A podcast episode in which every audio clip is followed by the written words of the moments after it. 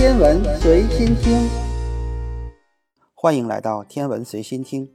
我国的探月工程分成了三期，就是绕、落、回三个阶段。前两个阶段已经执行完毕，并取得了圆满成功。今年年底之前，我国的长征五号火箭将发射嫦娥五号月球探测器，前往月球表面进行月壤取样，然后携带着月壤返回地球，完成第三阶段回的任务。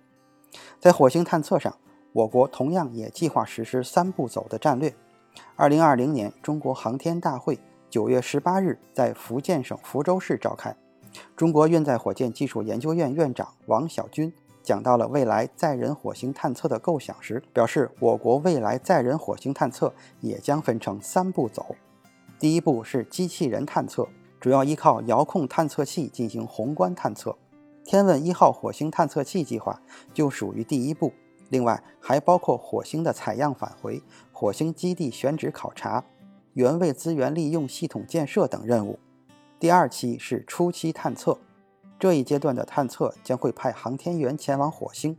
登陆并建造火星基地。任务主要包括载人环火轨道探测、载人火星着陆探测并返回、火星基地建设三个方面。第三步是航班化探测。这个阶段也可以称之为火星移民。这时候对火星的探测已经十分的详细和具体，火星基地已经部分建造，前往登陆火星并返回也不再是十分困难的事情。这样的条件下，我们已经可以向火星移民了，也可以前往火星做短期旅游和长期的工作。所以这一阶段的探火任务包括大规模地火运输舰队的建造，火星的大规模开发与利用。地火经济圈也将全面形成。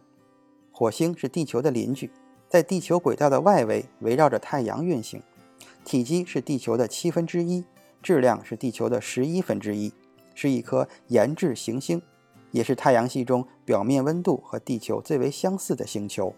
虽然其平均温度在零下几十摄氏度，但火星位于太阳系的宜居带内，在其赤道位置，每天的中午气温可以达到三十摄氏度。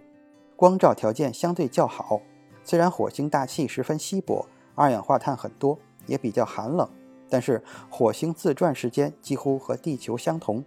如果在火星上建立透明的封闭式基地，使气压、温度和湿度都和我们的地球上相同，我们就可以在里面种植植物，利用光合作用制造氧气，并建立生态循环可以持续运行的系统。人类也可以在里边像在地球上一样生活。二零二零年的七月二十三日，我国发射的天问一号火星探测器目前正在赶往火星的途中。截止到九月二十日的二十三点整，这架探测器已经飞行了一点六七亿千米，将于明年二月份左右到达火星附近，开展我国对火星的首次近距离探测。今天的天文随心听就是这些，咱们下次再见。